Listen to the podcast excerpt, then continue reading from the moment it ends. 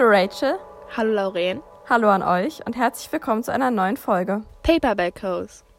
Also ich muss mal ganz dringend was loswerden. Und zwar geht es um Game of Thrones. Ich gucke das gerade mit meiner Mom. Und das, also eigentlich ist es ja ein Bücherpodcast, aber ich habe gerade mit Rachel beschlossen, es basiert ja auf einer Buchreihe, also darf ich darüber reden. Denn diese Serie, wir gucken die jetzt, glaube ich, seit zwei oder drei Wochen und sie zerstört mich. Ich bin jetzt bei der sechsten Staffel und falls irgendwer von euch das überlebt hat, diese Serie zu schauen, bitte schreibt's mir. Ich weiß nicht. Also Rachel, du musst die unbedingt auch gucken. Ich muss dir die ausleihen. Die ist so heftig. Ich hatte das noch nie bei irgendeiner Serie, dass es so unerwartet ist, was einfach passiert. Normalerweise kannst du das ja vorausschauen, wer mit wem zusammenkommt, wer überlebt. Hier ist absolut nicht so. Also es wird jeder umgebracht im Prinzip. Okay, also ich habe es noch nicht gelesen, ich habe es auch noch nicht gesehen. Aber ich habe nur gehört, dass die letzte Staffel ein interessantes Ende hat, aber keine Spoiler. Ja, das Problem ist bei mir halt, dass ich dachte, dass ich die niemals gucke und dass ich deswegen schon mega viele Szenen so kenne und deswegen halt auch zum Beispiel, wenn manche Leute sterben, die zurückkommen, bin ich so, ja, okay, ich weiß, dass sie zurückkommen. Deswegen haben manche Sachen nicht so einen Effekt. Ich finde es trotzdem richtig cool zu gucken. Auch das Setting ist mega cool. Okay, anyways. Kommen wir zu unserem Current Read. Möchtest du anfangen, Rachel? Also, ich lese gerade immer noch Poisoned und ich weiß auch nicht wieso, aber ich lese immer noch, also weiterhin kämpfe ich darum, dass ich immer noch A Torch in the Night zu Ende lese. Ich habe schon Fortschritte gemacht. Also, ich bin stolz auf mich. Aber Laurens Current Read ist, glaube ich, ein bisschen wichtiger als meiner gerade. Ich habe es endlich geschafft, Clockwork Princess zu Ende zu lesen. Und Leute, ich habe am Ende so geweint. Ich, es war gestern Nachmittag und der Epilog, ich habe so geweint, Rachel.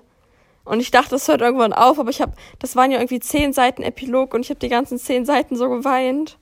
Ja, oh mein Gott. Okay, kurze Spoilerwarnung hier. Spoilerwarnung. Falls ihr noch nicht, falls ihr noch nicht gelesen habt. Aber ja, als ich das, ich habe das so gelesen und ich wusste schon vorher, dass alle gesagt haben, der Epilog ist das Schlimmste am ganzen Buch. Und die, die das ganze Buch lang war ich so, oh ja, mh, mm, ja, toll. Okay, so schlimm ist es gar nicht. Dann lese ich diesen Epilog und ich dachte gar nicht, dass ich so, so emotional drin bin, ja. Aber ich habe es einfach gelesen und ich habe einfach angefangen zu weinen. Das war. Und die ganzen Tage danach, ich habe bestimmt mindestens zwei, drei Tage nach immer, wenn ich irgendwo saß, habe ich immer gedacht, oh, ich habe mich einfach immer daran erinnert, dass, okay, Spoiler, Spoiler, dass Will sozusagen tot ist. Ich war immer so, das haben mich einfach immer zurückgebracht. Ich mal so, das war so. Dass sie auch so über, so, dass sie auch so extrem über diesen Tag gesprochen hat, ne? Wie er gestorben, beziehungsweise einfach der Tag, wo er gestorben ist und alles. Und ich habe so geweint. Dann habe ich das gestern Abend irgendwie nochmal meinem Freund erzählt und ich habe dabei auch so geweint. Genau. Und am schlimmsten bin ich, glaube ich, da, wo sie ähm, sagt, dass sie sich nicht mehr genau an die Farbe seiner Augen erinnern konnte oder so. Oder am schlimmsten fand ich die Stelle, als sie sagte, dass sie auf die ganzen Jahre zurückblickte, wo sie sich immer nach dem Aufwachen umgedreht hat und in der Erwartung auf das Bett neben ihr getastet hat, dass äh, er da halt liegt. Und ich war so, oh mein Gott. Genau. Es, ach, es ist einfach so weh, das zu lesen. Oh. Weil für mich sind die so ein Endcouple, weißt du? Will und Tessa. Und dass sie es einfach nicht sind, hat mir so das Herz gebrochen. Aber ich muss schon sagen, als jemand, der Jam auch die ganze Zeit weiter mochte und immer richtig, also richtig traurig geworden ist, ja. als er so, so ein bisschen verloren hat, ich war so, das Ende hat mich auch ein bisschen ja. glücklich gemacht. Also, ja. Ja, aber ich, ich finde Will und Tessa trotzdem irgendwie, mag ich die noch mehr. Aber darüber reden wir vielleicht in der nächsten, vielleicht in der übernächsten Folge, weil ich habe es jetzt endlich durchgelesen und deswegen können wir auch eine Folge drüber machen. Genau. Endlich können wir auch mal über Shadowhunters reden. Okay, und jetzt wollen wir auch anfangen. Wir haben für unseren Podcast schon sehr viel Lob bekommen, was uns beide sehr glücklich macht. Uns haben ein paar geschrieben, dass sie halt zu dem, was wir so sagen, total relaten können, das total verstehen können und da mitfühlen. Aber wir haben auch ein bisschen Kritik bekommen. Und zwar, dass wir viel vom Inhalt erzählen, aber dabei unsere eigene Meinung manchmal ein bisschen auf der Strecke bleibt. Und deswegen haben wir jetzt beschlossen, uns vor jeder Folge nochmal in die Bücher reinzulesen, damit wir genau wissen, damit wir einfach unsere Gedanken nochmal auffrischen und unsere Meinung dazu. Ich habe zum Beispiel gerade, denn, okay, ja, falls ihr es noch nicht wisst, heute unsere Folge handelt um die Tribute von Panem oder The Hunger Games. Und gerade eben, bevor wir angefangen haben aufzunehmen, hatten wir besprochen, welche Zitate wir denn heute so, weil wir haben uns jetzt auch entschieden, Zitate aus den Büchern mit einzuziehen. Da habe ich mich so bei meinem Zitat reingelesen und ich bin einfach komplett von der. St ich habe einfach nicht mehr richtig zugehört, was Lorraine gesagt hat. Sorry, Lorraine. Und dann habe ich das, habe ich einfach, weil mein Zitat ist relativ am Ende des Buches, habe ich einfach den Rest des Buches so ein bisschen zu Ende gelesen. war das dritte. Also es waren nur so 20 Seiten. Ne? Aber. Same. Ich hatte nach dieser einen Stelle im ersten Teil geguckt, die ich später auch noch vorlesen werde. Und dann habe ich auch das halbe Buch gestern noch irgendwie gelesen, so zwischendurch. Also nicht das halbe Buch, aber so in der Hälfte am Ende ein ziemlich großes Stück, weil mich das dann einfach wieder so in die Story reingezogen hat. Ja, es ist einfach, vor allem mit Tribute von Panem, da kannst du einfach, egal was, diese Geschichte zieht dich einfach so sehr rein. Das ist. Ja. Das finde ich toll. Und nochmal, um Zitate zu erwähnen, das kennt ihr, also alle, die diese Bücher bestimmt gelesen haben, ihr kennt das bestimmt auch. Es gibt ja das Zitat, und wenn wir brennen, dann brennt ihr mit uns. Und ich muss sagen, das ist, ich finde generell auch in so Film-History oder in Buch-History, das ist einfach so, es hat so viel Power. Ja, wenn ich das höre, also wenn ich höre, wie Katniss das sagt oder lese, wie Katniss das sagt, kriege ich voll die Gänsehaut und möchte so auch neben ihr kämpfen. Okay, ja, also zuerst so zu unseren Basics. Ich weiß um jetzt dann gar nicht genau, wann ich Tribut von Panem gelesen habe. Bestimmt viel zu, viel zu jung. Also. Das war in der Grundschule, Rachel. Ich glaube, ich erinnere mich daran noch. Wir haben mal zusammen in der Grundschule oder vielleicht sogar schon in der sechsten Klasse oder so die Filme geguckt oder sowas. Dann habe ich wahrscheinlich so vierte, fünfte Klasse die Bücher gelesen. Ja. Okay, ja, dann war es wahrscheinlich vierte Klasse. Ich habe die in der vierten Klasse gelesen. Da kam doch immer dieser Bücherbus zu unserer Grundschule. Und da habe ich mir den ersten Teil ausgeliehen und dann. Ich hatte den ersten und zweiten Teil auch gekauft, aber irgendwie ewig lange, also wirklich. Ich hatte die in der vierten oder fünften Klasse dann mal zum Geburtstag bekommen, aber ich habe irgendwie, keine Ahnung, vergessen, mir den dritten Teil zu wünschen. Oder der konnte gerade nicht geliefert werden. Auf jeden Fall hatte ich den nicht. Und es stand immer nur der erste und zweite Teil in meinem Regal, bis ich letztes Jahr auf der Frankfurter Buchmesse war. Und der stand da und dann habe ich einfach gesagt, okay, ich kaufe den jetzt, weil das muss endlich vollständig sein in meinem Bücherregal. Ich war aber, gestern oder so, als ich nachgeguckt habe, total überrascht, dass der da stand. Und ich war so, Seit wann habe ich den denn? Dann habe ich mich wieder zurückerinnert. Ich habe auch das Problem. Ich habe nämlich die ersten beiden in dieser Version, die kennt ihr vielleicht, vielleicht auch nicht, da wo man dieses Auge sieht und die Person mit den Blättern. Und das dritte Buch habe ich mir einfach so als junges und dummes Kind ja. eine andere Version bestellt. Und jetzt has, kann ich die nicht zusammenstellen, das regt mich so auf. Aber das ist ein personal problem.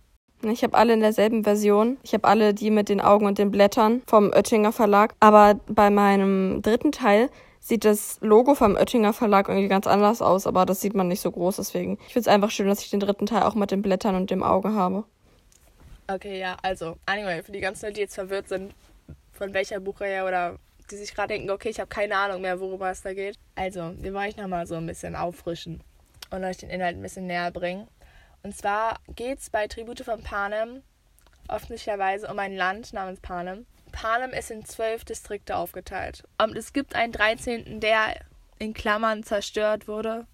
Auge zugedrückt hier. Distrikt 1, Luxuswaren. Distrikt 2, Steinbruch. Distrikt 3, Elektronik. Distrikt 4 für die Fischerei. Distrikt 5 für Energie und Strom. Distrikt 6 für Transport. Distrikt 7 für Holz und Papier. Und Distrikt 8 für Textilien. Dann 9 ist Getreide. 10 ist Viehzucht, 11 ist Landwirtschaft und 12 ist Bergbau. Und 13 war früher Atomwaffen und Graphit. Also um es und um noch. Außerdem gibt es noch das Kapitol, das ist sozusagen der Hauptsitz des ganzen Landes. Und unsere Protagonistin Katniss kommt aus Distrikt 12 Bergbau. Und vor 75 Jahren, also in unserer Timeline, haben sich nämlich nach einer Revolution die ähm, damaligen Mächte entschieden, dass es ab jetzt sogenannte Hungerspiele gibt, in denen aus jedem Distrikt zwei Personen, zwei Jugendliche ausgesucht werden und sie müssen in einem Wettkampf um ihr Leben sagen spielen. Es ist, sie werden in eine Arena gebracht, wo sie um ihr Leben kämpfen und es sind immer, es sind immer von 12 bis 18 Jahren ähm, werden Kinder random aus ihrem Distrikt rausgezogen und dazu gibt es jedes Jahr eine Ziehung. Und da beginnt sozusagen unser, unsere Geschichte mit Katniss, die, äh, dessen Schwester bei dieser Ziehung, die gerade erst zwölf geworden ist, gezogen wird. Und da anstatt, ähm, dass ihre Schwester sozusagen dorthin gehen muss und um ihr Leben kämpfen muss, beschließt Katniss, dass sie ihr Leben dafür opfert und ins Kapitol geht. Und dort in den Hungerspielen antritt. Das ist ja unfassbar mutig von ihr. Zuerst erklären wir ein bisschen zu Katniss der Figur. Sie lernt von ihrem Vater jagen. Der stirbt allerdings bei einem furchtbaren Minenunglück und dann jagt sie, um ihre Familie zu ernähren. Und eigentlich ist das verboten. Man darf eigentlich nicht in den Wald gehen und sie macht das halt trotzdem heimlich. Und später jagt sie auch gemeinsam mit ihrem Freund Gail, also Freund wie bester Freund, kumpelmäßig, nicht fester Freund. Die beiden kennen sich schon seit der Kindheit und jagen jetzt halt gemeinsam. Und an einem Abend, als der Hunger besonders schlimm ist, wirft ihr der Bäckerssohn Peter Melag zwei verkohlte Brotleibe hin und kassiert dafür halt Schläge von, seiner, von seinen Eltern. Die Tochter des Bürgermeisters, Madge, schenkt Katniss zum Abschied die Spotttölpelbrosche. Und das wird in den Filmen aber ganz anders gezeigt. In den Filmen kauft sie die irgendwie auf einem Markt und gibt sie dann, also Katniss kauft die auf einem Markt, dann gibt sie sie Prim und Prim gibt sie beim Abschied Katniss wieder zurück. Aber ich finde das in den Büchern besser und ich habe bei der Recherche tatsächlich gelesen, dass als Haymitch in den, oh warte, in welchen Hungerspielen hat Haymitch gekämpft? In, in einem Hungerspiel hat er gekämpft. In den 50. Ah, stimmt, das war's. In, doch, in den 50. In den 50. Das war auch ein Jubeljubiläum und da mussten aus jedem Distrikt vier, genau, das waren dann 48 Spieler. Das war das Besondere bei dem Jubeljubiläum. Dazu kommen wir später auch nochmal. Und bei diesem Jubiläum war Hamish und seine, eine seiner zwei Mitstreiterinnen sozusagen. Und die trug diese Sportdoppelbrosche. Und sie ist die Großtante oder so von Madge, also von der Bürgermeistertochter, die diese Sportdoppelbrosche dann Katniss gibt. Also die kommen dann ins Kapitol, Katniss und Peter, und dort absolvieren sie ein Training und während dem Training hält sie sich noch ziemlich, ähm, also hält sie ihre, ihr Können mit Pfeil und Bogen geheim. Doch im Einzeltraining zielt sie aufgrund der Nichtbeachtung, die ihr die Spielemacher schenken, auf das aufgetischte Schwein und schießt den Apfel, der im Mund dieses Schweins war, an die Wand und erzielt damit die allerhöchste Punktzahl, die man hätte kriegen können. Genau, weil du bekommst während des Spiels sogenannte Sponsoren, die dir ab und zu mal so Geschenke geben, können in die Arena rein, die dir halt das Leben retten könnten. Und sie und Peter, der halt ebenfalls gezogen wurde für die Spiele, werden dann halt in diese Arena reingebracht, wo Katniss dann ein Bündnis mit einer anderen Spielerin eingeht, Ru. Und Ru ist auch erst zwölf Jahre alt, also man sieht, wie brutal das halt passiert. Und Peter geht ein äh, Bündnis mit den Tributen aus Distrikt 1, 2 und 4 ein. Und eine Sache über Distrikt 1, 2 und 4 ist halt, dass es eigentlich verboten ist, vorher für diese Spiele zu üben. Aber an deren Distrikten, weil die halt so viel Ressourcen haben und weil die meisten dort nicht reich, aber sehr gut verpflegt sind, ist es fast schon eine Ehre für diese Distrikte dort antreten zu können, während es für ärmere Distrikte wie die von Katniss und Peter halt eine Strafe und wirklich eine Gefahr ist, dort äh, antreten zu müssen. Deswegen werden Tribute aus 1, 2 und 4 immer als Favoriten gesehen, weil sie halt so stark erzogen wurden. Ich würde noch etwas zur Beziehung zwischen Peter und Katniss sagen. Das ist noch wichtig für später. Also es handelt sich hierbei um die 74. Hungerspiele und vor jedem Hungerspiel halten die Kandidaten die Tribute ein Training und haben auch eine Vorstellung, davon erzähle ich gleich noch, und ein Interview. Und in diesem Interview werden sie einzeln interviewt und Peter erzählt in seinem Interview, dass er in Katniss verliebt ist. Und das findet Katniss zuerst richtig furchtbar und sagt, ja, du stellst mich schwach dar. Aber dann kommt eigentlich bei raus, dass Hamish die beiden als tragisches Liebespaar aus Distrikt 12 verkaufen möchte und damit die Sponsoren auf seine Seite ziehen möchte. Und am Abend vor den Spielen ist Katniss total nervös und geht irgendwie aufs Dach von dem Gebäude und dort trifft sie Peter und er sagt ihr dann, dass er mehr sein möchte als nur eine Figur, eine Spielfigur vom Kapitol. Was ich halt irgendwie, Peter ist immer ziemlich tiefsinnig. Kurz noch zu Hamish. Die meisten von euch werden ihn wahrscheinlich kennen. Er ist am Anfang oder eigentlich immer ziemlich betrunken. Und das verunsichert halt Katniss und Peter ein bisschen, weil sie denken, dass er ihnen keine vernünftigen Tipps geben kann. Aber wie man in den Büchern und auch in den Filmen deutlich merkt, steckt doch eine ganze Menge hinter ihm. Und später werden wir nochmal, oder sollen wir jetzt schon sagen, wie er damals die Spiele gewonnen hat? Ja, ich glaube, das können wir jetzt schon erwähnen. Okay. Das ist wichtig, um ihn als Charakter ein bisschen besser verstehen zu können. Also das waren ja die äh, 50. Also auch ein Jubeljubiläum. Und es waren halt damals 48 Tribute. Alles in dieser Arena war hochgiftig. Also sie war irgendwie wunderschön, aber trotzdem hochgiftig. Und Haymitch hat dann herausgefunden, durch Zufall, das ist ja eine Arena, also da gibt es irgendwo ein Ende, eine Wand. Und er hat herausgefunden, dass man, wenn man etwas gegen diese Wand wirft, dass es zurückgeprallt kommt. Und irgendwann ist es dann soweit, dass nur noch er und ein anderes Mädchen leben, ein Mädchen aus einem anderen Distrikt, und sie schleudert eine Axt auf ihn und die beiden finden sich ganz nah am Rand des Feldes. Und sie denkt, dass diese Axt halt jetzt weg ist. Aber Hamish weiß es besser, er legt sich auf den Boden und die Axt kommt zurückgeschleudert, wie ein Bumerang, und spaltet den Kopf des Mädchens. Sie ist jetzt also tot, Hamish gewinnt die Spiele. Snow, der Präsident von Panem, ist sehr grausam und lässt Hamishs gesamte Familie und seine Freundin ermorden, weil er die Arena genutzt hat, oder dieses Magnetfeld quasi darum, um zu gewinnen und das ist eigentlich verboten. Genau, weil sozusagen die Spielmacher mit ihrem eigenen Spiel ein bisschen ausgetrickst hat. Genau. Und das mögen die natürlich gar nicht. Sinner ist der Stylist des Kapitols und er kreiert Katniss und Peters Kleidung. Und zwar ist es in den Büchern so, dass bei dem Training alle unterschiedliche Sachen anhaben, also auch Tribute aus demselben Distrikt haben unterschiedliche Klamotten an.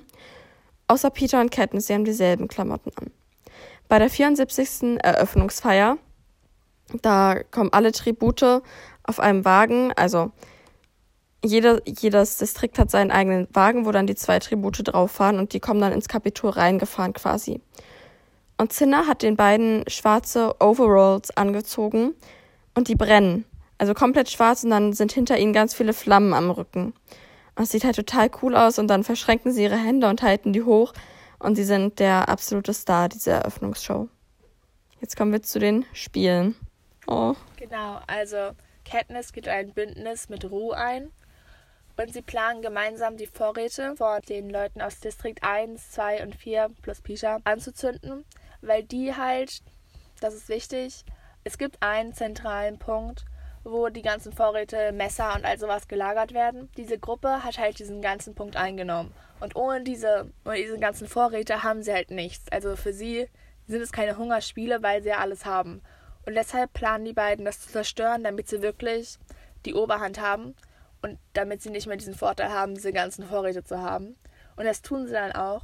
Allerdings, während das passiert, wird Katniss verletzt und sie bleibt halt in der Nähe von diesem Vorrat verletzt zurück und kann erst später zur Ruhe zurückkehren, die ihn aber, während Katniss weg war, von einem anderen Tributen umgebracht wird. Und während Ruhe stirbt, sinkt sie Katniss sozusagen in den Tod und dann, als sie stirbt, umrandet sie ihren Körper mit Blumen, was halt als fast schon als Akt von Rebellion gesehen wird, da die äh, verschiedenen Tribute ja nicht mit einer so Bündnisse eingehen sollen, die halt tiefer gehen als einfach nur das Überleben.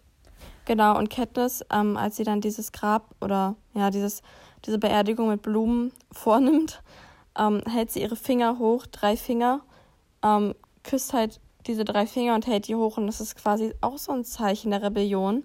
Dann wird im Film, ich weiß nicht, wie es im Buch ist, aber im Film wird dann nach dieser Szene in Distrikt 11 geschaltet, aus dem halt Rue kam.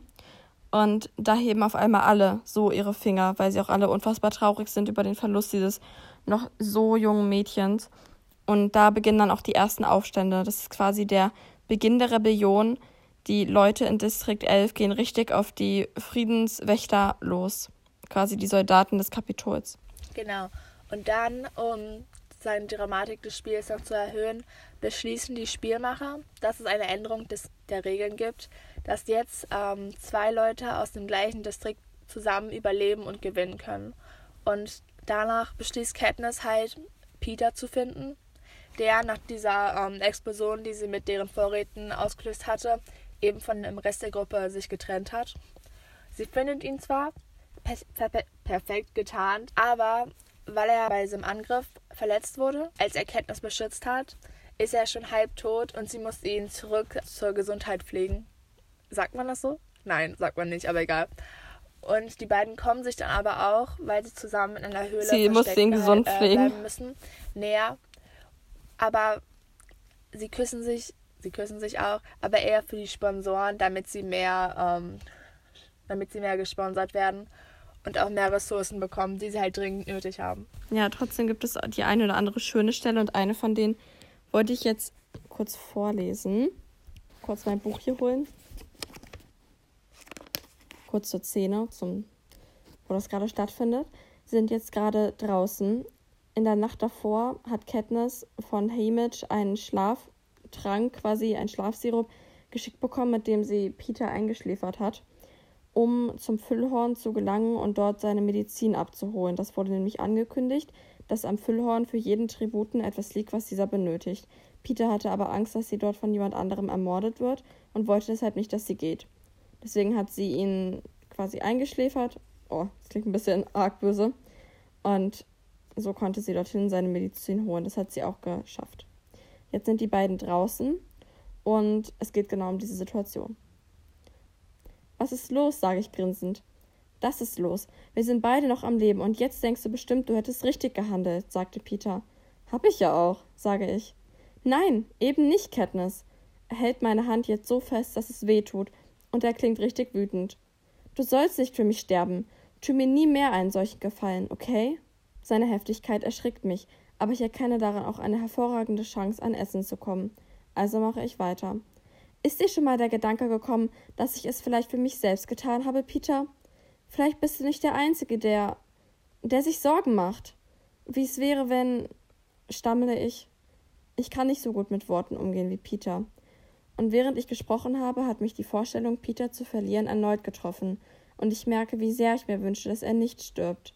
Nicht nur wegen der Sponsoren, nicht nur aus Sorge, was bei meiner Rückkehr nach Hause passieren könnte, nicht nur, weil ich nicht allein sein möchte. Seinetwegen. Ich will den Jungen mit dem Brot nicht verlieren. Wenn was, Katniss? fragte er sanft. Am liebsten würde ich die Leben zumachen, diesen Augenblick vor den neugierigen Blicken Panems abschotten, selbst wenn das bedeutet, dass wir nichts zu essen bekommen. Was ich jetzt fühle, geht niemandem etwas an, außer mir. Hamish hat mir geraten, genau um dieses Thema einen Bogen zu machen, sage ich ausweichend, obwohl Hamish nie irgendetwas in der Art gesagt hat. Wahrscheinlich verflucht er mich gerade, weil ich diesen spannenden Moment verpatze. Aber irgendwie rettet Peter die Situation. Dann muss ich mir den Rest selber denken, sagt er und rückt näher. Es ist der erste Kuss, den wir beide ganz bewusst erleben. Ohne dass einer von einer Krankheit oder Schmerz benebelt oder bewusstlos ist. Kein Kuss mit fieberheißen oder eiskalten Lippen. Es ist der erste Kuss, der an meiner Brust etwas auslöst. Etwas Warmes und Eigenartiges. Es ist der erste Kuss, der mir Lust auf mehr macht. The End. Ich finde, in dieser Szene merkt man, schon, dass die beiden das zwar eigentlich, oder zumindest Katniss, das zwar eigentlich nur wegen der Sponsoren macht, aber sich trotzdem etwas zwischen den beiden entwickelt. Genau, also da sieht man auch, dass die beiden, dass sie das zwar zusammenbringt, also sie wollen nicht, sie will nicht zusammengebracht werden, aber trotzdem löst das was mehr auf. Auf jeden Fall, ähm, nach dieser Szene sind sie halt in Nähe eines äh, Flusses und ihre Wasserquelle wird halt äh, langsam abgeschaltet von diesen Spielmachern, damit die übrig gebliebenen Teilnehmer ein bisschen eingekesselt werden, um, ähm, um Konflikte auszulösen. Was geschieht dann auch? Das wird im Film auch anders dargestellt. Im Film wird es dann einfach dunkel und im Buch ist es halt so, dass sie die Höhle neben einem kleinen Fluss ist, wo sie halt immer das Wasser draus schöpfen und dann ist der halt auf einmal leer. Dann werden sie halt zurück ans Füllhorn gedrängt, um äh, an Wasser zu kommen. Und dort treffen sie auf Kato, einen ähm, Teilnehmer oder einen Tributen. Ja, den einzig Lebenden noch. Genau. Und dort kämpfen sie halt mit ihm auf diesem Füllhorn, um zu gewinnen. Allerdings wird, um die ganze Sache noch ein bisschen spannender zu machen, werden noch Mutationen der Spielmacher in die Arena reingeschickt. So wolfsähnlich. Ja, ne? es sind so ähnlich wie Wölfe. Allerdings, also ihre Augen sehen aus wie die von den toten Kandidaten. Oh mein Gott, stimmt. Oh, das war so furchtbar. Ja, genau. Letztendlich schaffen sie es halt, ähm, Kato von diesem Füllhorn runterzustoßen und er wird von den Wölfen umgebracht. Allerdings stellt sich dann aber raus, dass ähm, die ganze Sache mit ihr könnt zu zweit gewinnen nur eine Show war, um die beiden zusammenzubringen. Und die beiden müssen sich entscheiden, ob wer sich jetzt umbringt oder wer den anderen umbringt. Im Endeffekt entscheidet sich aber Katniss dazu, dass sie Beeren nimmt, giftige Beeren, die sie zuvor gefunden hatten. Und die beiden entscheiden sich, es zusammenzutun. Aber weil es halt einen Gewinner geben muss und weil die Spielmacher sehen, dass die beiden äh, bereit dazu sind, zu sterben, sagen sie im letzten Moment noch nein, okay, ihr könnt zusammen gewinnen. Die beiden schaffen es zusammen aus der Arena raus und das ist das Ende des ersten Buches. Das zweite Buch fängt dann damit an, dass Katniss und Peter im Dorf der Sieger leben. Das ist quasi so ein Dorf, was extra für die Sieger der Hungerspiele angelegt worden ist und in jedem Distrikt existiert. Beide haben Albträume und sollen dann eine Siegertour machen und durch diese, durch alle Distrikte und durch diese Siegertour sollen die Distrikte beruhigt werden, die Aufstände sollen aufhören und Snow kommt auch persönlich zu Katniss nach Hause und bedroht sie, dass wenn sie ihn nicht davon überzeugt, dass ihre Liebe zu Peter echt ist und sie nicht das ganze Land überzeugt, dass ihre Liebe zu Peter echt ist, dass er sie dann umbringt. Ja, ein sehr äh, gewalttätiger Mann. Peter macht Katniss dann in einem Interview einen Heiratsantrag, weil er davon erfahren hat und natürlich beweisen möchte, dass ihre Liebe echt ist. Und dann beginnen auch schon die 75. Hungerspiele. Das genau, ist wieder ein. okay. Rachel so, nein, ich will sprechen. Okay, sag, sprich endlich. Dann beginnen auch schon die 75. Hungerspiele. Das ist wieder ein Jubeljubiläum und das bedeutet, es muss etwas Besonderes her. Und das Besondere ist diesmal, dass die Tribute aus dem Kreis der Sieger ausgesucht werden. Also, das bedeutet für Katniss, sie muss auf jeden Fall wieder in die Arena. Und jetzt halt begleitet Haymitch oder Peter sie. Ich bin der Meinung, Haymitch wird gezogen und Peter meldet sich freiwillig. Damit er ihr Überleben sichern kann. Und so gehen die beiden wieder in die Arena. Und in dem Interview vor den Spielen gelingt es dann Peter ein weiteres Mal, das Publikum voll und ganz auf seine Seite zu ziehen, als er behauptet, Katniss und er wären schon längst verheiratet und würden ein Kind gemeinsam erwarten. Und im Film, ich weiß nicht, ich habe die Stelle im Buch leider nicht mehr nachgelesen, im Film ist es so, dass sich dann alle an den Händen fassen, also Katniss und Peter fangen das an, alle Kandidaten fassen sich an den Händen und heben sie dann. Und das ist halt natürlich mal wieder ein Akt der absoluten Rebellion. Und ich habe bei dieser Szene so eine Gänsehaut bekommen, weil es einfach alle haben mitgemacht. Und dann wollte ich noch kurz erzählen über das Kleid, was Katniss da getragen hat, was Cinna ihr geschneidert hat. Und zwar ist es ein Brautkleid, ein weißes Brautkleid. Und dann bitte Cäsar Flickermann, also der, der Typ, der immer die Interviews macht, sie sich doch mal zu drehen. Und dann dreht sie sich, das Kleid verbrennt zu einem schwarzen Spotttürpelkostüm. Und sie hebt ihre Arme und die Flügel. Ja, und damit ist klar, sie ist der Spotttürpel, sie ist das Gesicht der Rebellion. Und dann kommen wir auch schon zu den anderen Teilnehmern der 75. Hungerspiele. Genau, und zwar gibt es einmal ähm, Fennec O'Dare aus Distrikt 4, der ähm, die 65. gewonnen hat, damals mit vier Jahren. Und die andere Teilnehmerin aus Distrikt 4 ist seine Mentorin Max, die ähm, für eine andere Tributin eingesprungen ist. Er wurde aber von, also die Sache mit Fennec ist, er wurde von Snow prostituiert und er verlangt sozusagen, dass er mit den Frauen vom Kapitol ähm, Geheimnisse sozusagen als Bezahlung nimmt. Also er weiß so alle Business und sowas. Und Finnick ist aber eigentlich verliebt in Annie, eine ehemalige Spielerin, oder Spielerin hört sich ein bisschen leicht an, eine ehemalige Tributin, für die Max halt eingesprungen ist. Und Finnick schenkt halt während des äh, während der 75. Spiele äh, warte mal kurz okay schneid das mal raus und Finnick ist halt ein Verbündeter von Katniss und er hat auch ein Armband ähm, aus goldenen Flammen, das ihn sozusagen als Verbündeten darstellt. Und er rettet auch Peter ähm, mehrmals und zeigt so, also bekommt halt äh, Katniss so das Gefühl, dass sie ihm vertrauen kann. Während der Spiele, das ist wichtig zu wissen, die Arena ist halt wie eine riesige Uhr aufgebaut. Und diese Uhr hat halt, ähm, je nachdem wie spät es ist, löst sie immer in einem anderen äh, Teil der Arena ein hm? Achso, ja, danke schön, in einem anderen Sektor der Arena eine Reaktion aus. Und in einer davon stirbt halt seine Mentorin Max am giftigen Nebel. Und außerdem gibt es noch Joanna. Joanna ist aus Distrikt 7. Und Distrikt 7 ist halt der erste Distrikt, der einen Anschlag auf die Friedenswächter richtig geplant hat und erfolgreich ausgeführt hat. Joanna hat die 67. Spiele gewonnen, indem sie so tat, als wäre sie ein naives, dummes und schwaches kleines Mädchen. Und deswegen wurde sie von den anderen Tributen ignoriert. Und im Laufe der Spiele zeigte sich dann aber, dass sie eine kaltblütige Mörderin ist. Und sie hat von Snow auch das Angebot bekommen, dass sie sich für ihn prostituieren kann, weil sie halt ziemlich hübsch war. Sie hat es aber abgelehnt und daraufhin hat Snow ihre gesamte Familie getötet. Sie rettet in den 75. Spielen Virus und Beatty. Und ich glaube, die sind aus Distrikt 3 oder 4, auf jeden Fall der, der für Elektronik zuständig ist. Drei, ne? Genau, ich glaube, das war fünf. Fünf? Echt? Wir sagen mal, es war fünf und ihr glaubt uns das so. Okay, fünf. Sie rettet in den Spielen, die in den 75. Spielen Virus und BT aus Distrikt 5 und die beiden haben halt, was so Technik angeht, den totalen Durchblick. Und die drei verbünden sich dann nach dem Blutregen mit Katniss, Peter und Finnick.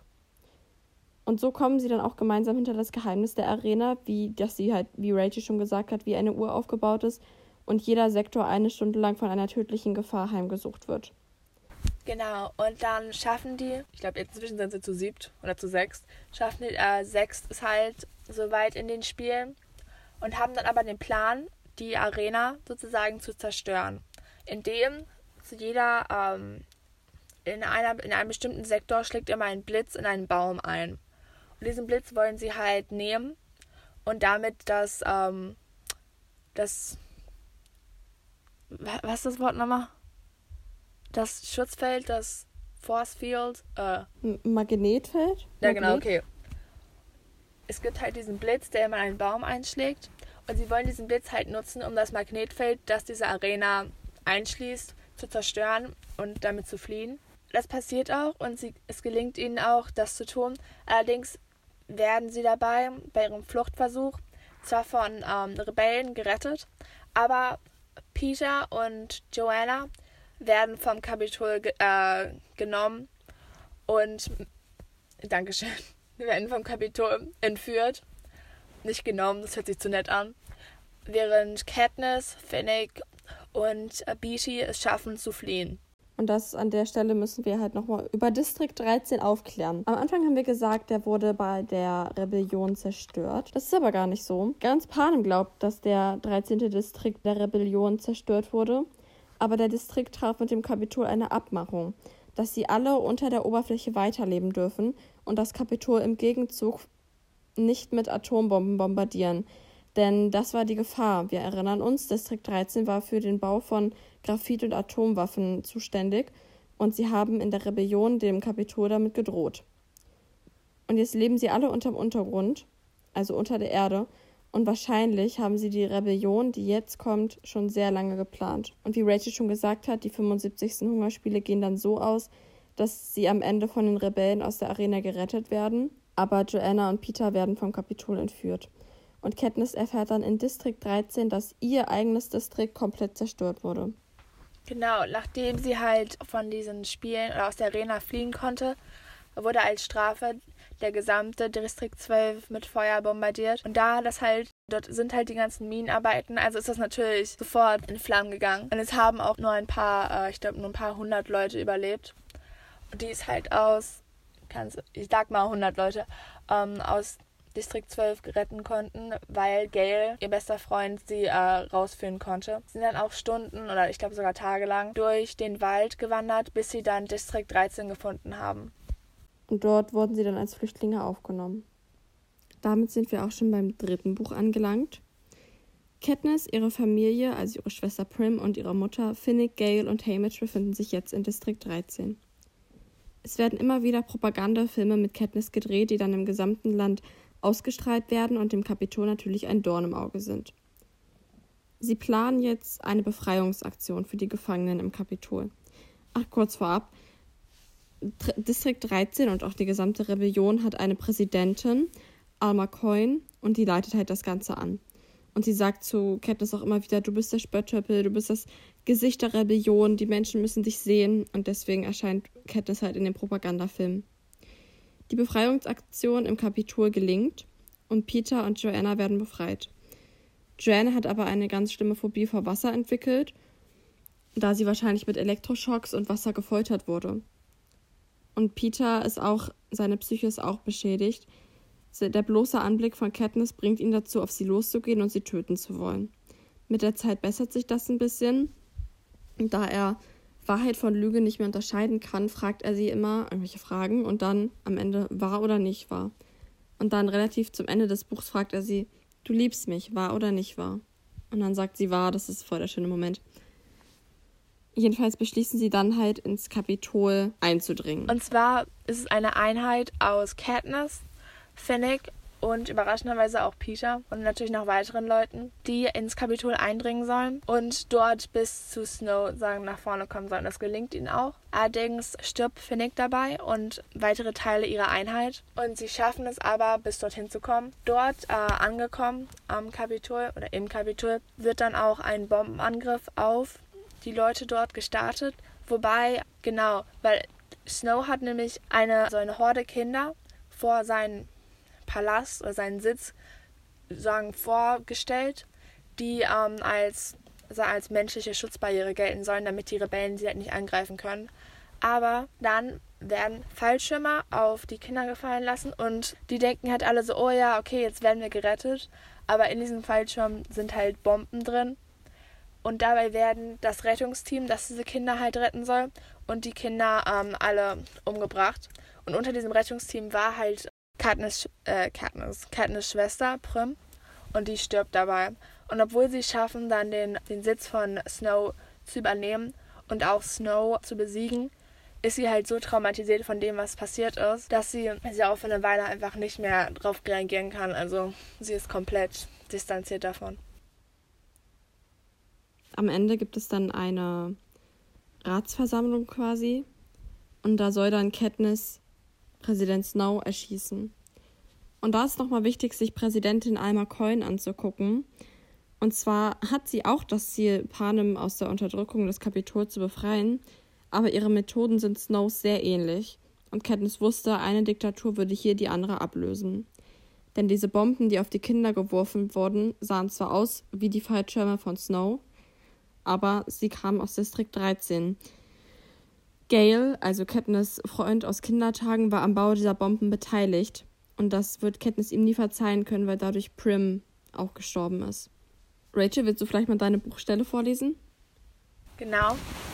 Und es ist nochmal wichtig zu erwähnen, Coins Plan war, nochmal Hunger Games einzuführen für die Überlebenden von den Hauptmächten des Kapitols, und da hat Katniss zwar auch zugestimmt, aber trotzdem sieht man halt auch wieder, wie Alma Coin eher zu Snow wird als zu einer, als zu einer besseren Macht für Panem. Und ich lese jetzt ja. mal meine Stelle vor.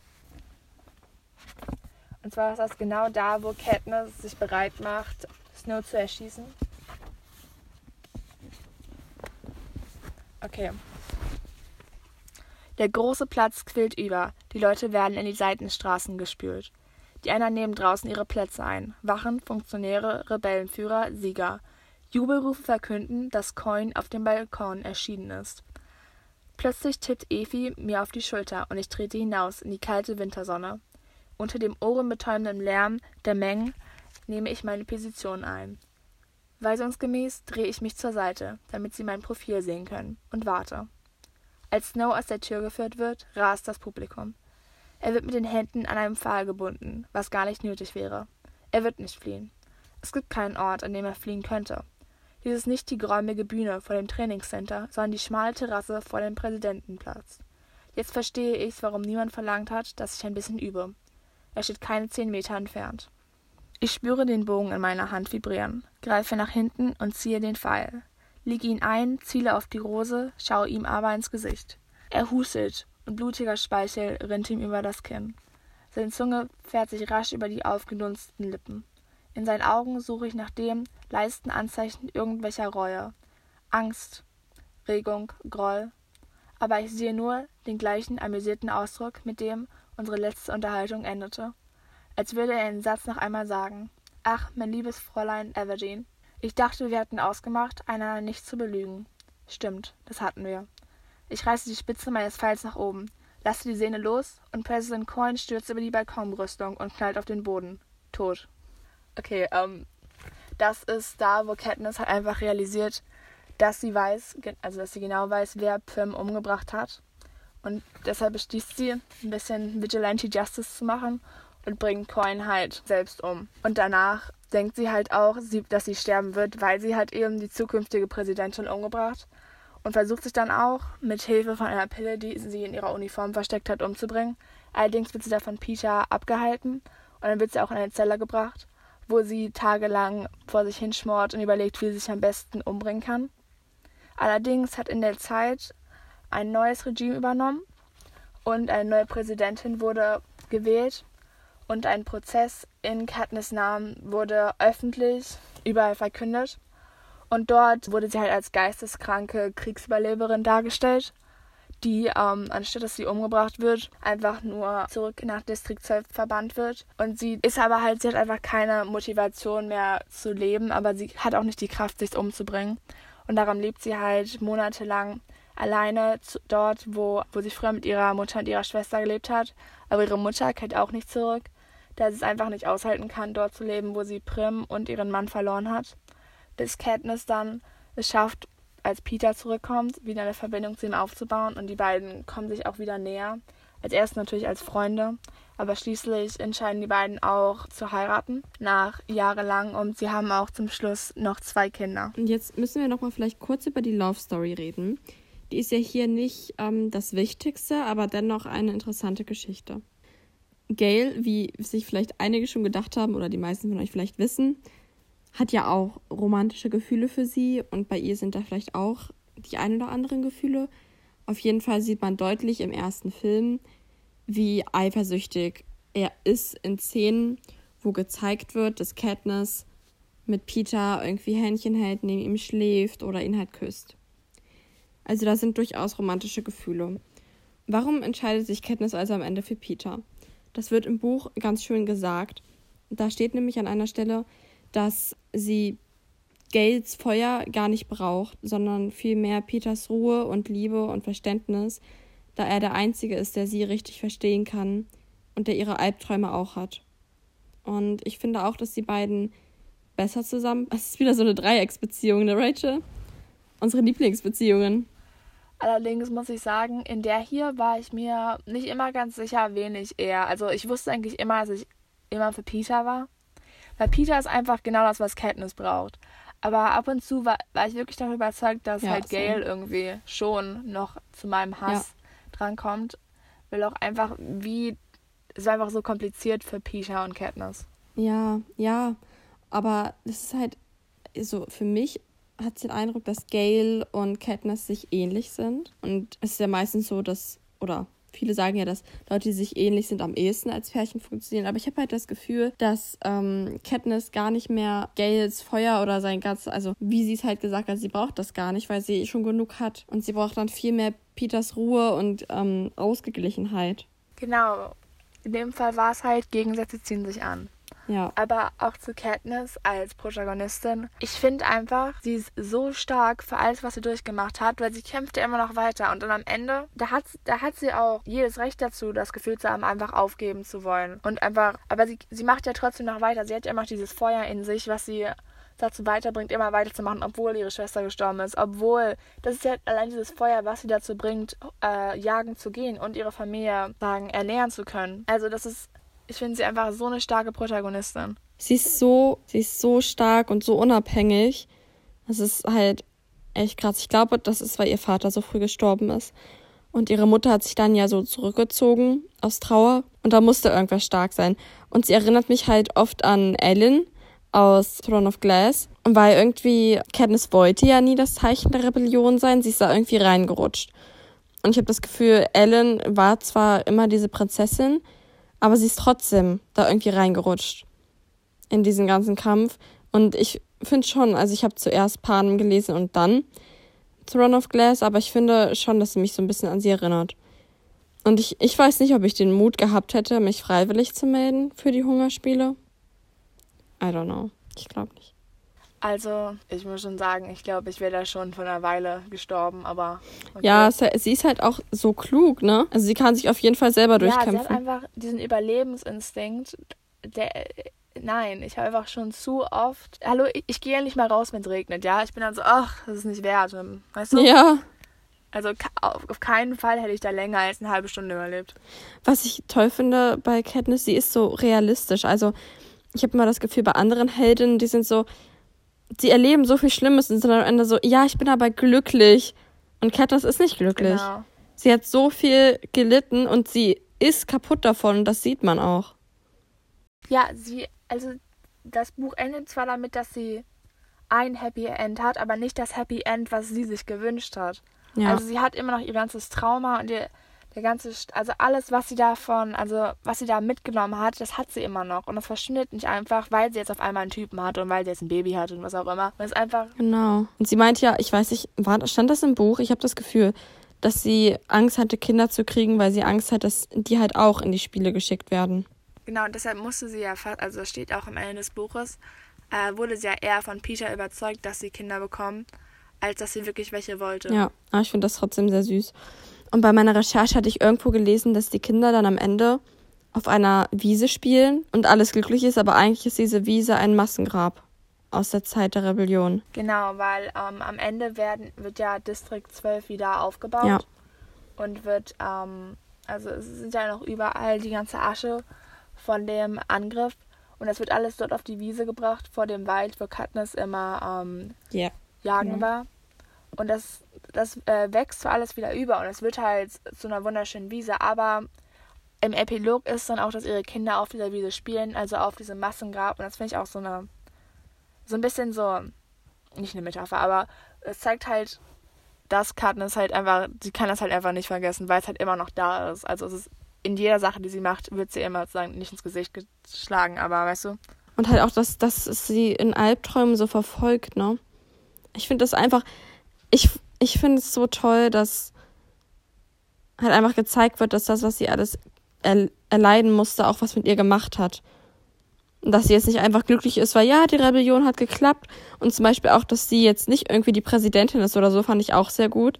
Dass sie jetzt einfach ein normaler Bürger ist, weil sie ist auch nicht dafür geschaffen, glaube ich, sehr lange so Leute zu führen. Weißt du, was ich meine? Ich habe das Gefühl, das will sie auch gar nicht. Sie braucht Frieden. Sie braucht halt diese Ruhe, die ihr halt Peter gibt. Ja. Die ist nicht gemacht fürs Rampenlicht. Ja, genau. genau. Im Gegensatz zu Aber ich- Peter. Peter ist aber auch so. Ich liebe einfach, wie Peter mit Wörtern umgehen kann. Also wie er einfach es schafft hat, weil Peters Hauptaufgabe. Katniss kämpft und Peter zieht die Leute mit den Worten auf ihre Seite. Genau, das war Peters Hauptstärke, seine Worte. Also es war auch so ein guter Kontrast zu Katniss, die halt Ja, ihre Stärke war halt das Kämpfen und nicht ihre Brutalität, aber einfach ihre Stärke, die sie zeigen konnte. Und seine war halt, wie er mit den Worten umgegangen ist, wie er halt überhaupt geschafft hat, dass die beiden es so lange überleben, weil er diese ganze Lüge mit der Verliebtheit halt so passend rübergebracht hat. Und das wurde ja auch vorhin in Laurens Zitat gesagt, er hat halt immer geschafft, wenn Katniss es halt nicht geschafft hat, ähm, das so rüberzubringen, hat er es immer so ein bisschen gerettet mit seinen Worten. Also genau. ja. Also muss ich auch sagen, ich finde ähm, Buch Peter deutlich einfach, bei dem kann ich mich einfach nicht reinversetzen, aber ich finde, er ist einfach besser für Katniss als Film Peter, weil da geht's. In Film Peter, da wird es nicht so reingegangen, wie er halt, ähm, also wie gut er mit Katniss zusammenpasst, wie gut die beiden sich halt ergänzen.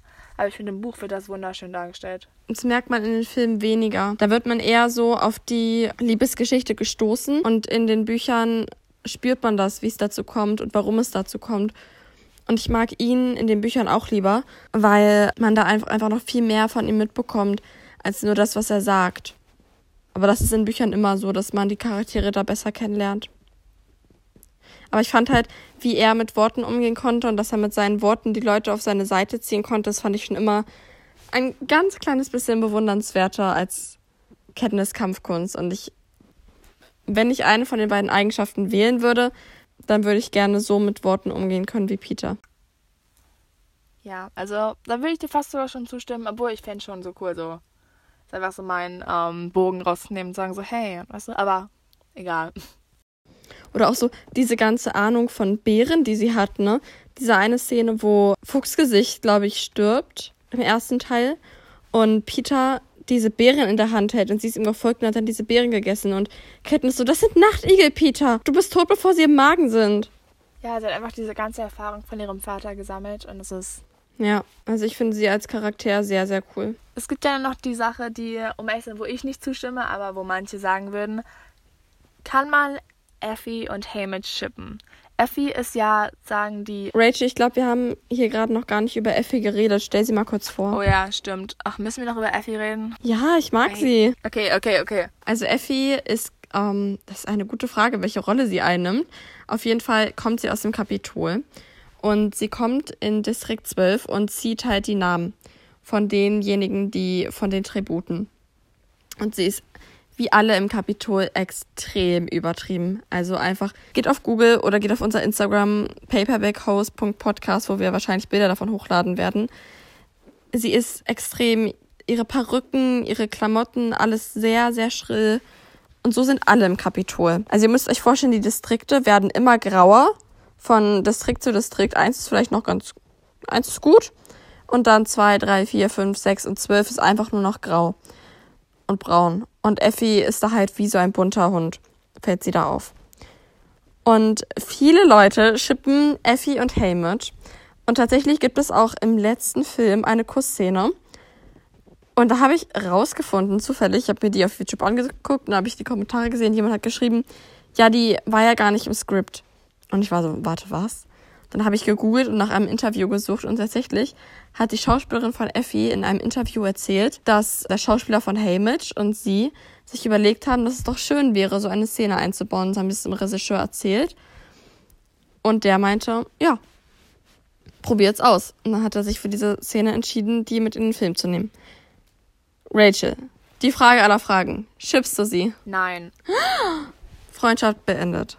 Dieser Podcast beendet ich finde die beiden, ich schieb die beiden eher so als gute Freunde. Also dieses halt so gegenseitig, weil beide wurden halt von, von den Spielen halt so mitgerissen. Und so schippe ich die beiden und nicht als romantische Partner, weil ich finde, die beiden müssen sich eher als Freunde wieder aufbauen, als dass sie sich als Partner wieder. Ich finde, sie sind nicht Katniss und Peter. Ich finde, sie sind Katniss und Peter, aber als Freunde. Ich fühle die Romantik zwischen den beiden nicht so richtig. Ich finde es trotzdem extrem süß, aber ich fühle die Romantik irgendwie nicht so wirklich. Genau, weil ich finde, es wird einfach zu wenig darauf aufgebaut, vor allem weil es ja nicht wirklich vorgesehen war, dass die beiden so Romantik haben.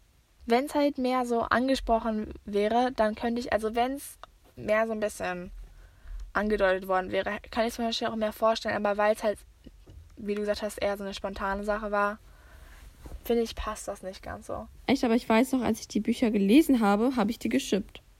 In den Büchern war ja keine Kussszene. Ja, also mir ist das irgendwie nie so vorgekommen, aber. Okay, also in den Büchern, als ich die gelesen habe, fand ich das irgendwie schon so. Okay, äh, hier gehen Meinungen auseinander. Sagt uns mal, schippt ihr sie oder nicht? Also. Genau, also wenn wir die Folge hochladen, dann werden wir auf jeden Fall eine Instagram-Abstimmung dazu machen und ansonsten schreibt sie in die Kommentare. Genau, und ihr wisst, auf wessen Seite ihr sein solltet, ja? Sonst hört dieser Podcast auf. Schau mal, so, so kriege ich meine, so krieg ich meine Meinung durch, ja, mit Drohungen. Okay, ich bin, ich bin fast so, fast so grausam wie die Spielmacher. Du bist wie Snow. Eigentlich bist du die Reinkarnation von Snow. Eigentlich, ja. Aber zum Thema Snow. Ich habe das Buch noch nicht gelesen, du vielleicht auch noch nicht. Und zwar gibt es ja jetzt ein neues Buch raus. Ich will es auf jeden Fall nächstes Jahr lesen. Es ist, erzähl mal von dem Buch. Äh, also, ich erzähle jetzt so viel, wie ich weiß, was nicht so viel ist. Und zwar ist es, glaube ich, die Tribute von Panem, das Lied von Vogel und Schlange. Und dort geht es um die Vorgeschichte von äh, President Snow, bevor er zu President Snow wurde. Und ich glaube, da ist er ähm, ein, äh, so wie Efi halt einer. Ein Mentor. Genau, Dankeschön. Ist ein, äh, ein Mentor, der ähm, ein Mädchen mentort. Und da soll man halt anscheinend so ein bisschen fast schon Sympathie mit Snow ähm, aufbauen können. Und als jemand, der es noch nicht gelesen hat, sage ich dazu nur wie. Aber ich bin schon ein bisschen gespannt, ob das, ob das vielleicht noch gelingt, weil ich habe auch, auch vor, das zu lesen. Aber Lauren? Ich möchte es auch unbedingt lesen, weil ich bin sehr, also ich habe auch schon viele Kritiken gelesen, dass ähm, die jetzt halt Snow verstehen können. Und ich muss sagen, ich dachte erst so niemals, aber dann habe ich mich erinnert. Es gibt von Disney eine Bücherreihe, in der es um die, äh, wie heißt das auf Deutsch, Bösewichte geht. Wie die halt böse wurden. Und ich habe den Teil gelesen über die böse Königin aus Schneewittchen. Und ja, ich, nachdem ich das gelesen habe, konnte ich es komplett verstehen. Lest diese Bücherreihe, es ist wirklich so cool. Ich möchte jetzt unbedingt noch über die Meerhexe aus Arieldes lesen. Aber es ist einfach, du hast dann auf einmal, eigentlich sind es auch nur gute Menschen, denen irgendwie was Furchtbares widerfahren ist. Und deswegen sind sie so, wie sie sind. Und das fand ich so toll zu lesen. Deswegen, ich könnte mir vorstellen, dass Susan Collins das auch bei mir schafft, dass ich Snow mag oder es zumindest nachvollziehen kann. Ja, also um echt zu sein, ich glaube, ich kann mir das auch vorstellen. Wenn ich mich jemals aufraffe, um dieses Buch zu lesen. Aber ich glaube, das schaffe ich auch noch. Dann machen wir noch eine extra Folge zu. In drei Jahren oder so, wenn wir es jemals gelesen haben. Es soll ja auch so sein, dass Snow irgendwie Gefühle für ähm, den Tribut hegt, für den er Mentor sein soll. Genau, ja.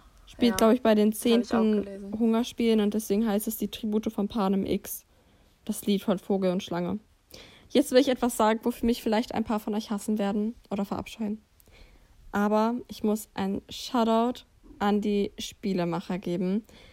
Denn ja, das Ganze ist verdammt grausam und echt brutal und unfassbar. Sowas kann man sich aus heutiger Sicht überhaupt nicht vorstellen.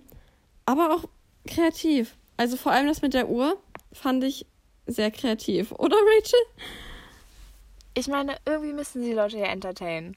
Also, ich habe jetzt zwar ein bisschen Angst vor Lauren, aber ich meine, sie hat einen Punkt. Also auch, dass diese Mutation im ersten Teil ähm, von diesen Wölfen am Ende die Augen hatten von den toten Mitspielern, das ist auf so eine grausame Art so kreativ. Also die Typen, die da sitzen, ne, die sind nicht unkreativ. Also ich finde es trotzdem irgendwie spannend. Und ich hätte gern also ich bin, ich bin auf jeden Fall mega gespannt auf die Hungerspiele in Tribute von Panem X, weil ich möchte wissen, was da so die Gefahr ist, quasi. Ich finde das einfach. Genau, ich meine, sind sie über die Zeit besser geworden? Sind sie schlechter geworden? Das werden wir genau. nur rausfinden, wenn wir es lesen. Und es ist ja eine, also Tribute von Panem, kann man sich jetzt darüber streiten, ob es eine Dystopie oder eine Utopie ist. Also eine Utopie ist ähm, quasi ein Science-Fiction-Roman, der gut ausgeht also ein Roman, der in der Zukunft spielt, der gut ausgeht. Und eine Dystopie ist ein Roman, der in der Zukunft spielt und schlecht ausgeht. Ich finde eher, dass es eine Utopie ist, weil es ja gut ausgeht. Aber es ist halt, wie die Zukunft da gezeigt wird, finde ich schon echt schlimm. Oder? Ja, ich finde, da, da kann man sich so ein bisschen. Ich würde eher sagen, dass es so ein bisschen dystopisch ist als utopisch. Weil utopisch ist mir einfach da bleibt mir einfach zu viel, zu viel Konflikt, vor allem mit Katniss äh, über. Also da kann ich nicht. Aber bei dem Ende, da kann man sich so ein bisschen drüber streiten. Ich finde auch, dass es ein bisschen dystopischer ist. Unter Utopie stelle ich mir irgendwie vor, dass wir alle friedlich miteinander leben, dass ähm, alles mega gut für die Umwelt ist, keine Tiere mehr in Massenhaltung gehalten werden. Jeder ist nett zum anderen, es gibt keine Mörder mehr keine Ahnung, dieses Gen, was einen dazu verleitet zu morden oder jegliche Aggressiv ist irgendwie Aggressivität ist irgendwie genetisch aus den Menschen rausgenommen worden. Sowas stelle ich mir unter Utopie vor. Und unter Dystopie halt sowas wie Panem. Oder was habe ich denn noch gelesen? Es war gestern erst. Selection ist auch eine Dystopie. Hm, ja, ja, wahrscheinlich. Wegen dem ganzen Kastensystem, ja. Irgendwie schon. Mit dem Kastensystem und ich finde es aber, was ich halt dann im Vergleich irgendwie schön finde, ist, dass es bei äh, die Tribute von Panem mehr um ähm, die Zukunft geht, also um das Land und um die menschlichen Abgründe auch. Das habe ich auch irgendwo gelesen, dass Susan Collins es auch gesagt hat, dass sie damit halt auch darauf hinweisen wollte, als um die Love Story. Also es gibt eine Love Story, klar, aber die ist eher im Hintergrund. Und vorwiegender ist die Geschichte dieser Rebellion. Also, um nochmal kurz das anzusprechen, wie ihr vielleicht mitbekommen habt, falls ihr gerade zugehört habt. Die Filme und die Bücher sind ja nicht unbedingt bahnbrechend anders, aber es gibt ja trotzdem noch diese Unterschiede, zum Beispiel der Kuss zwischen Effie und Hamish oder auch die ganze Sache wie Buch Peter und Film Peter schon ein paar grundlegende Unterschiede, Unterschiede, Unterschiede ähm, an sich haben. Aber ich muss um echt sagen, Tribute von Panem ist eigentlich fast schon eine der besten Filmadaptionen von Büchern, die ich jemals gesehen habe. Genau. Morgen ist ja Heiligabend und es wird ein Weihnachtsspecial von uns geben. ganz anders. Wir werden natürlich auch über Bücher sprechen, aber ein bisschen anders, als wir es sonst tun. Ein bisschen zum Entspannen. Ich hoffe, ihr freut euch schon darauf. Und ich glaube, damit sind wir am Ende dieser sehr intensen Folge angelangt. Sie war sehr viel länger, also ich weiß noch nicht genau, wie viel ich beim Schnitt noch rausnehme, aber sie wird auf jeden Fall sehr viel länger als unsere Folgen es sonst sind. Aber es war mir bei der Buchreihe auch irgendwie wichtig, sehr viele Details zu erzählen. Okay, gut. Also, ich freue mich schon so darauf, dass ihr morgen wieder reinhört. Ich hoffe, ihr habt einen wunderschönen Tag und auf wunderschön Wiedersehen, ja? Und Lorraine hat gerade eine Pistole an meinem Kopf, deswegen sage ich das auch nicht. okay. Ciao.